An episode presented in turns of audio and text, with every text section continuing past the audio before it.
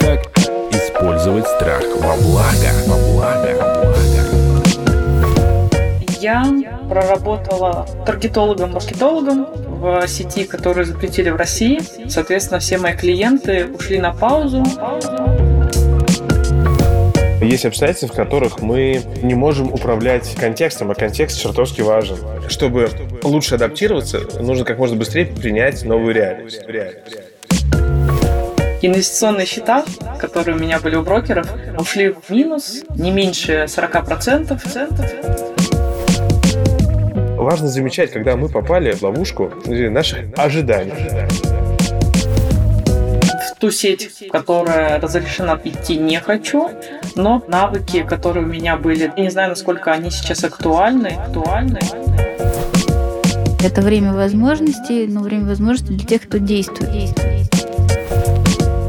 И хочется работать, но что-то тормозит. Выскочил этот самый самозванец, который не дает войти в новое русло. Как только вы примете ситуацию, будете искать возможности и наверняка их найдете. Найдете.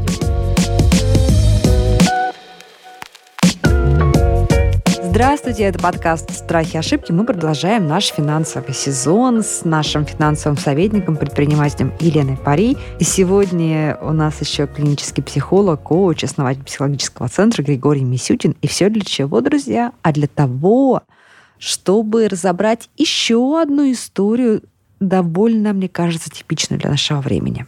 Наша героиня, которую зовут Паулина, ставит вопрос так. Как перестроиться на новую работу с учетом текущей ситуации?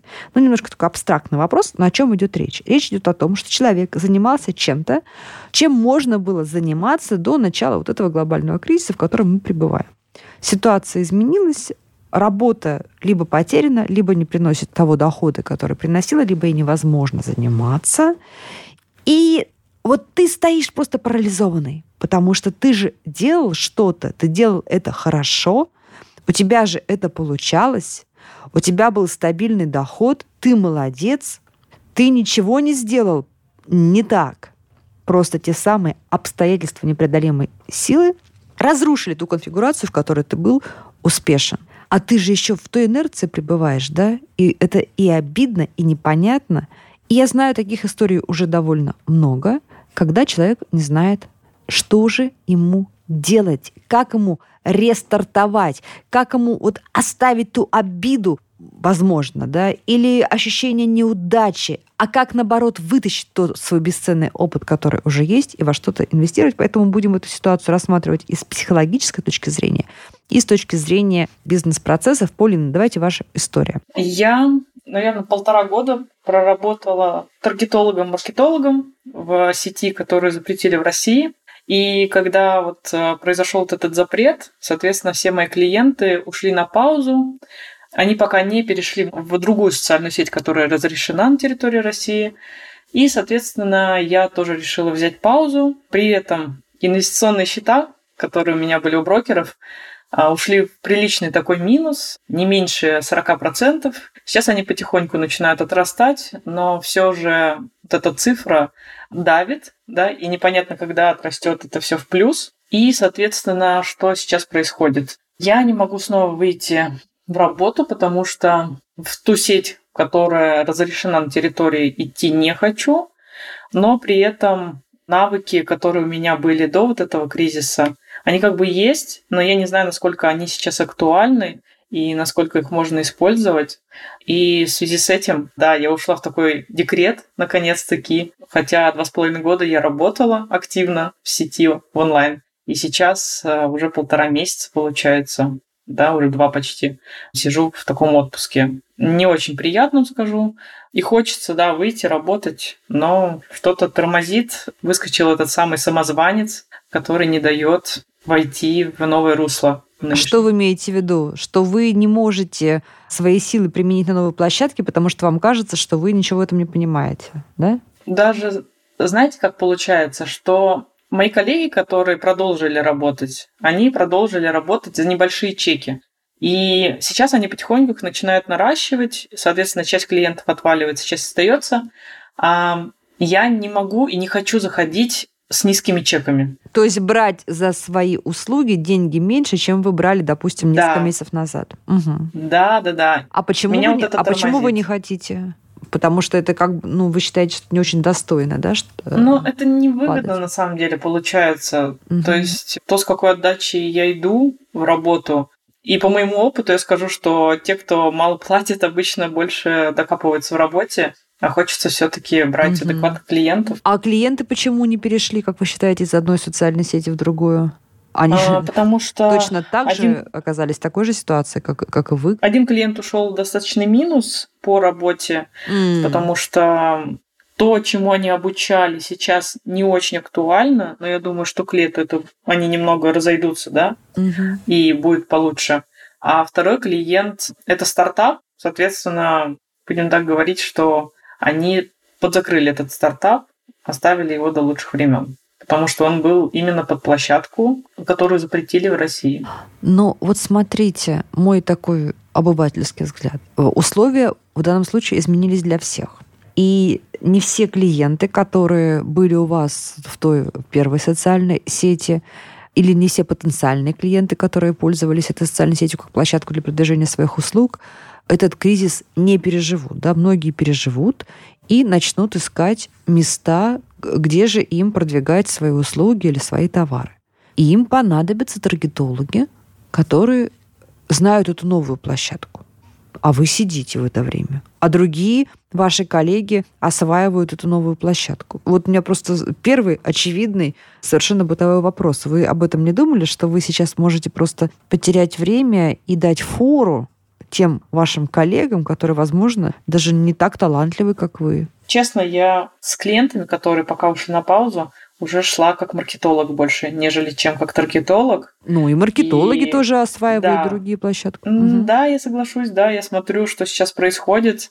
С таргетологами общаюсь, э, не очень хорошо все там, вот. Но именно в маркетолога, да, заходить, но опять же, низкий чек на начальном пути без кейсов, потому что вакансии я те же самые рассматриваю, и в большинстве случаев там нужны кейсы, либо это должность, даже не знаю, как это назвать, помощника маркетолога за очень небольшой чек. Мгм. То есть обнуляться, идти назад. Слушайте, даже не знаю, с кого из вас, дорогие наши эксперты, начать, потому что то ли, то ли сразу смотреть с точки зрения бизнеса, то ли психологии. Давайте, наверное, все-таки Григория попрошу прокомментировать. Что такое творится сейчас э, с Паулиной? Что вы увидели и услышали? Я думаю, что она сейчас представляет такой довольно распространенный портрет. Это нормально, что возникает растерянность и возникает желание сохранить прежнюю реальность, к которой мы привыкли и, и в, и в которой много чего хорошего Как происходило. было, да? Ну, то есть, понятно, примерно траектория, куда расти, что делать, чем заниматься. Ведь как раз уже идти не как таргетолог, а как маркетолог, я услышал это как, ну, такой, ну, рост. Я тут э, в этой сфере вообще не разбираюсь, поэтому я услышал это как э, такой следующий шаг.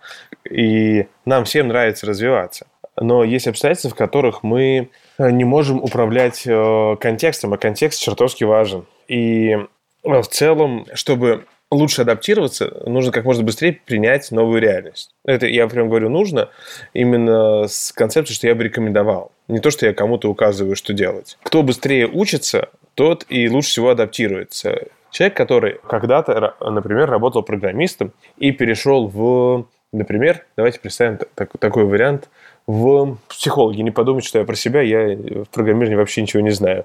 Но начиная развиваться в психологии, в психотерапии, вначале будет работать с низких чеков, потому что еще меньше знает, умеет в этом контексте.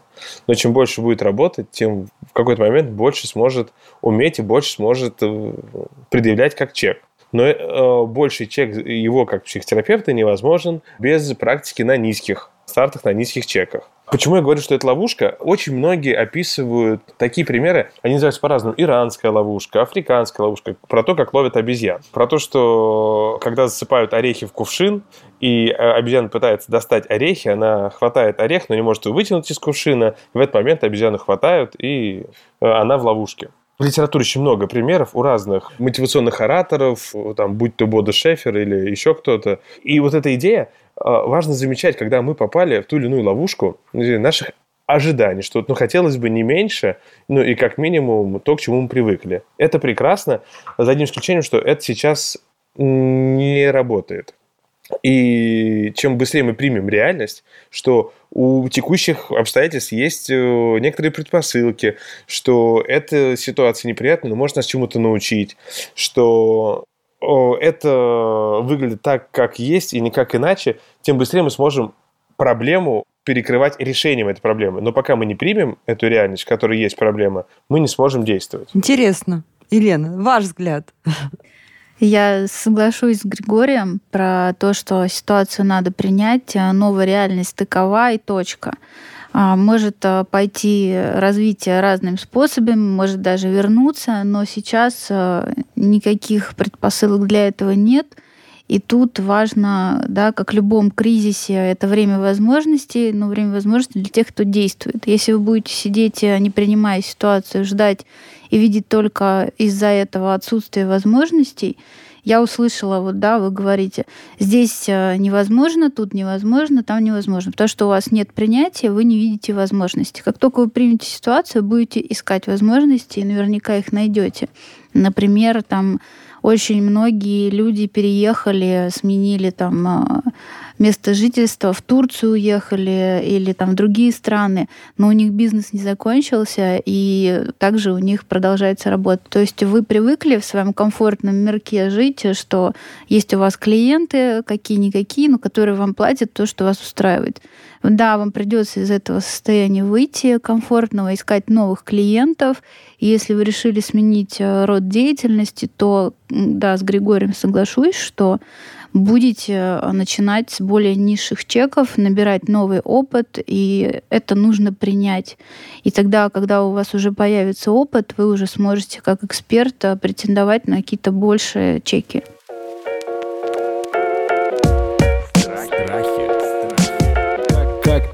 использовать страх во благо.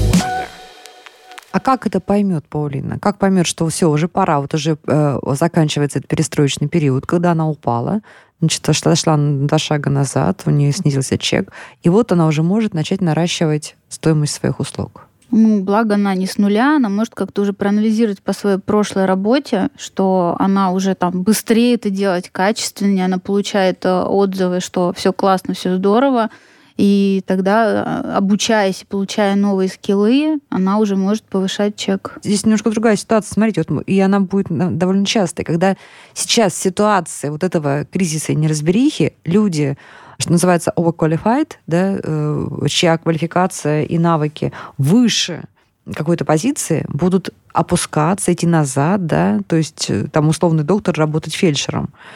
А потом в какой-то момент нужно не застрять в этой ситуации, когда ты делаешь работу простую для себя, за меньшие деньги, чем ты заслуживаешь, но более высокого качества, чем тебе платят, да?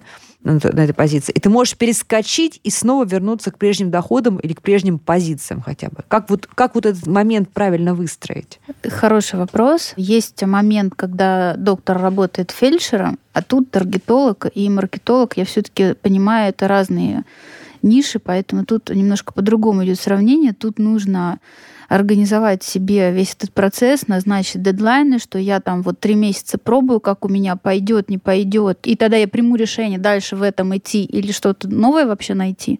И тогда себе поставив дедлайны, вы сможете там, да, через три месяца я принимаю решение, там дальше я там беру либо увеличиваю чек, либо увеличиваю количество клиентов, либо вообще ухожу в другую нишу. То есть попробуйте так. На самом деле я насчет таргетолога-маркетолога, что это совсем разные вещи, не соглашусь. Вот э, пример, который приводили программист и психолог, это вообще очень разные абсолютно, то есть ниши. А таргетолог-маркетолог обычно это с таргетолога идет в маркетолога рост, да. Поэтому как бы работать, грубо говоря, раньше работал за чек 25 тысяч плюс, да, а сейчас заходить с чеком 5000 плюс, ну, для меня это очень грустно на самом деле. А предприниматели сейчас не готовы и не хотят платить выше, потому что прекрасно понимают, что такие, как я, в моменте перехода и даже если у них есть возможность платить, они все равно специально занижают, да, и есть э, в России еще такие бизнес-тренеры, которые советуют занижать оплату. Елена мотает головой возмущенно. Ну-ка, На самом деле всегда будут люди, которым вы объявляете стоимость, и они будут не согласны. Вам надо это принять, что есть люди, которые не хотят платить такую стоимость. Например, у меня чек там, да, за, за час 15 тысяч. Есть кто делает бесплатно консультацию но они не дают той ценности, и вы об этом знаете, и я об этом знаю. И, соответственно, тут важно в себе принять, что вы ценный специалист, и вы не будете там кидаться на это. Для этого вам нужна подушка безопасности и понимание, что вы этот момент выстоите, вы даете ценность, и вы принимаете этот факт, что вы дождете своего клиента. Понимаете? Да, понимаю это, я понимаю. Так она сидит, ждет и ничего не делает. Понимаете? Бездействие – это не выход. Тут мы пытаемся донести, что надо принять ситуацию. Пока вы не примете эту ситуацию, вы будете бездействовать.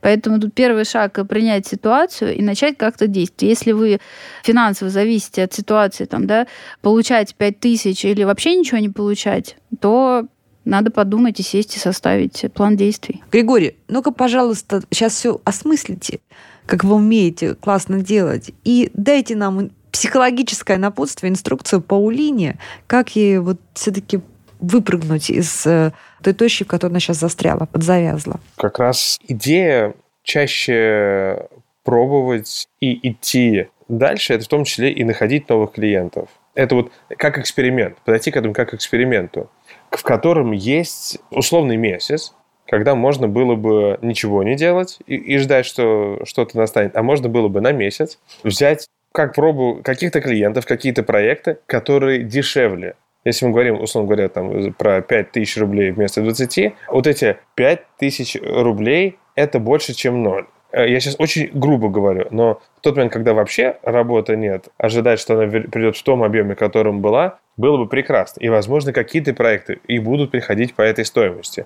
Но в том числе, как некоторый эксперимент позволить себе попробовать. А вообще что происходит? Возможно, в ходе этого эксперимента удастся встретить клиентов, которые готовы платить и больше. Я все-таки не поддержу идею, что все пытаются, там, предприниматели, там, бизнес-тренеры э, научить, а предприниматели воспользуются тем, чтобы заплатить меньше. У некоторых фактически денег стало меньше, а один из законов бизнеса гласит э, резать расходы.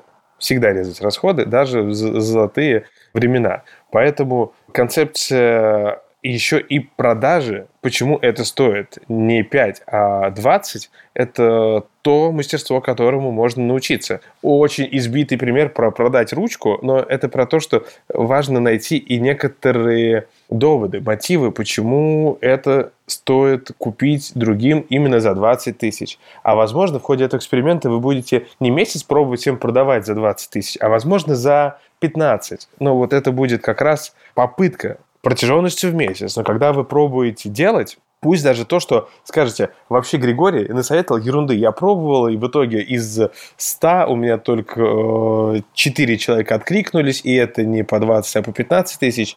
И вообще так себе совет. Я соглашусь с тем, что так себе совет, но главное, что вы за это время пробовали. И я буду доволен только тем, что вы пробовали, а не тем, что совет оказался классный. Как вам такая идея, Паулина? Возможно, я ей воспользуюсь. Но, честно говоря, опять, за пять тысяч работать месяц, либо не получать эти пять тысяч, для меня легче их не получать, честно скажу, даже в качестве эксперимента, потому что это не час работы в день и не два, а достаточно много, а у меня еще и ребенок, как бы, поэтому, ну, как бы не стоит час работы там за копейку. Да, но я как раз именно к той идее, что я не говорил про 5 тысяч, я говорил, что, возможно, это будет не 20, а 15 тысяч, но это как раз про то, чтобы чаще пробовать.